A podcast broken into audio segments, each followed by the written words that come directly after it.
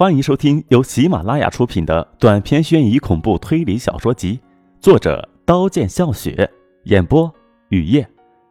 你在后山干了什么？第二集。舒若烟觉得于北周很陌生，拿着手机要出去。你去哪儿？于北周拉着舒若烟的手。不要你管。舒若烟甩开于北周的手，走到门口。于北周把门反锁，脸渐渐狰狞。你要报警？我不报警，你让我出去。舒若烟哀求。于北周摸了一下脸上的汗，打开门。舒若烟跑下楼，脚崴了一下，跑出花苑小区。于北周开车跟着舒若烟，舒若烟往警局的方向跑。于北周开到舒若烟身后。前灯照着舒若烟，舒若烟回头，用手遮着灯光。上车，我带你去警局。车在舒若烟身边停了，于北周掏出打火机，点燃烟，吐了一口烟圈。穿着白睡衣的舒若烟犹豫一会儿，上车了。车掉头，开在废弃的公路上，熄火。舒若烟披头散发的踹门：“放我出去！”像个疯子，脸跟雪一样白。我不报警，放了我！舒若烟哭了。于北周的手捏着舒若烟的下巴，舒若烟的泪滑到于北周的手背，另一只手拿着刀在舒若烟面前晃着。你不爱我，只爱我的钱。要是我爸爸没钱，你看都不会看我。于北周说。北周放了我，求你。于北周的手滑到舒若烟的脖子上，手起刀落。夜，南闸区刑警支队队长罗毅下班后回家，在街角停了，地上躺着一个浑身脏兮兮的人，旁边有铁盒。罗毅掏出一枚硬币丢在铁盒，叮当，脏兮兮的人很快抓起硬币放进口袋。生怕别人抢了他的硬币。黄色的灯光静静照耀，浑身脏兮兮的人翻了个身，从胸口掉出几张照片。罗毅随意瞄了一眼，被吸引，拿起几张。第一张，于北周拉着舒若烟的手，不准舒若烟打开冰箱。第二张，舒若烟打开冰箱，里面坐着一颗人头。第三张。舒若烟拿出手机要报警，被于北周打掉。第四章，于北周开车追舒若烟。第五章，舒若烟上于北周的车。第六章，于北周把车开到废弃的公路上。第七章，舒若烟眼神哀求的看着于北周。第八章，于北周的手捏着舒若烟的下巴。第九章，于北周。手起刀落，舒若烟脖子上的血溅在车玻璃上，溅了于北周满脸。罗毅盯着脏兮兮的人：“这些照片是你拍的？”罗毅的眼神像刀子，脏兮兮的人打了个冷战，擦干嘴角的口水，站起来，看着罗毅手中的照片，一屁股坐在地上。我不知道，我什么都不知道，不是我拍的。不是你拍的，这些照片怎么在你身上？我不知道。走，跟我去一趟警局。江阳市南闸区麻阳警局审讯室，浑身脏兮兮的人坐在铁椅上，双手被手铐铐着。姓名、籍贯、年龄、职业。警察冷冰冰的问。罗毅在旁边看着。刘虎。北川市人，一九八二年生，无业。这些照片怎么会在你身上？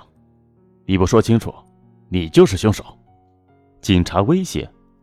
听说自己是凶手，刘虎差点被吓出尿。我真的不知道这些照片怎么会在我身上。我在街上睡着了，迷迷糊糊中见他给我硬币，我翻了个身，照片就掉出来了。睡着前。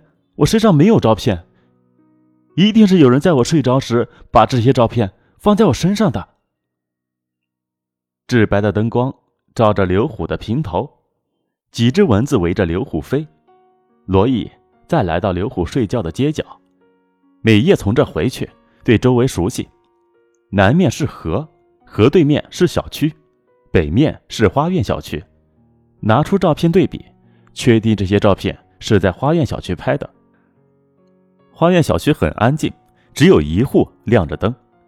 第二天，罗毅拿着于北洲开车的照片问小区的人，很快就知道于北洲住在六单元三零一室，给同事打电话查于北洲的资料。于北洲江阳市人。江阳市传媒大学毕业，在叶童杂志社上班，没有违法记录。罗毅敲门，没有回应。撬开门，很浓的气息扑鼻。罗毅的鼻子皱了皱。屋里没有人。打开冰箱，没人头尸块。木村，一个在地图上找不到地名的村子，破破烂烂的。说是村子，只有几栋烂屋，风一吹。就要倒的样子，一个人也没有。天快亮了，破破烂烂的公路上，一辆黑车驶来，朝村子尽头驶去。村子尽头是河，车停在河岸，车门开了。于北洲拖出舒若烟的尸体，把舒若烟的尸体扔到河中，河水黑不见底，很多垃圾臭烘烘的，尸体在河水的撞击声中消失。于北洲洗车。洗完，抽一根烟。银色月亮消失，踩灭烟蒂，扔进河中，发动引擎。一个半小时后，车驶进江阳市区。上班的人神色冷漠，匆匆忙忙。于北洲把车停在早点铺前，要了一碗粥、一笼包子、两根油条、一个鸡蛋。吃完，给主编打电话：“今天身体不舒服，请一天假。”和主编是好哥们儿，主编豪爽的答应了。开车朝家驶去，要处理马刚的尸体，一夜没睡，眼里布满血丝，很累。从花园小区后门进去，拿出钥匙打开门，把马刚的尸体装进黑色袋子。刚装好，就有人敲门，吓得于北洲的手哆嗦。谁在敲门？于北洲轻手轻脚的趴在猫眼看。是罗毅，罗毅在用铁丝撬门，于北洲躲到卧室，打开窗。要是罗毅进卧室，就从三楼跳下，看起来很高，也许会摔断腿，但现在没有别的选择。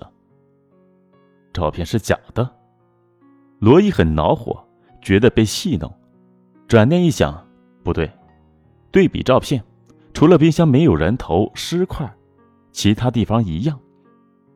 一定有人拿了人头尸块，谁？于北洲。罗毅环视四周，拔出枪。卧室门关着，踹开浴室门，里面没人。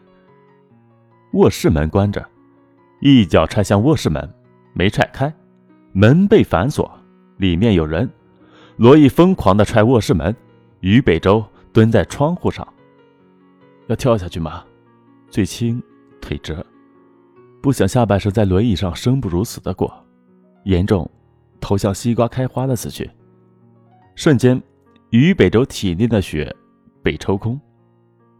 连续的踹门声像阎王爷索自己的命。咔嚓，门破了，于北洲的身体倾斜，痛，门被踹开。于北洲看见黑色的枪口，脸色煞白，纵身一跳，头朝下，挂在两条电线上。罗毅见于北洲没死，立即通知警方人员。警方人员早就在附近待命，地上垫着垫子，很快围了很多人，指指点点，嘻嘻笑着。罗毅打开床上的黑色袋子，里面装着人头尸块。于北洲的身体在两条电线上晃了几下，掉在垫子上，毫发无伤。感谢您的收听，本集播讲完毕，欢迎订阅。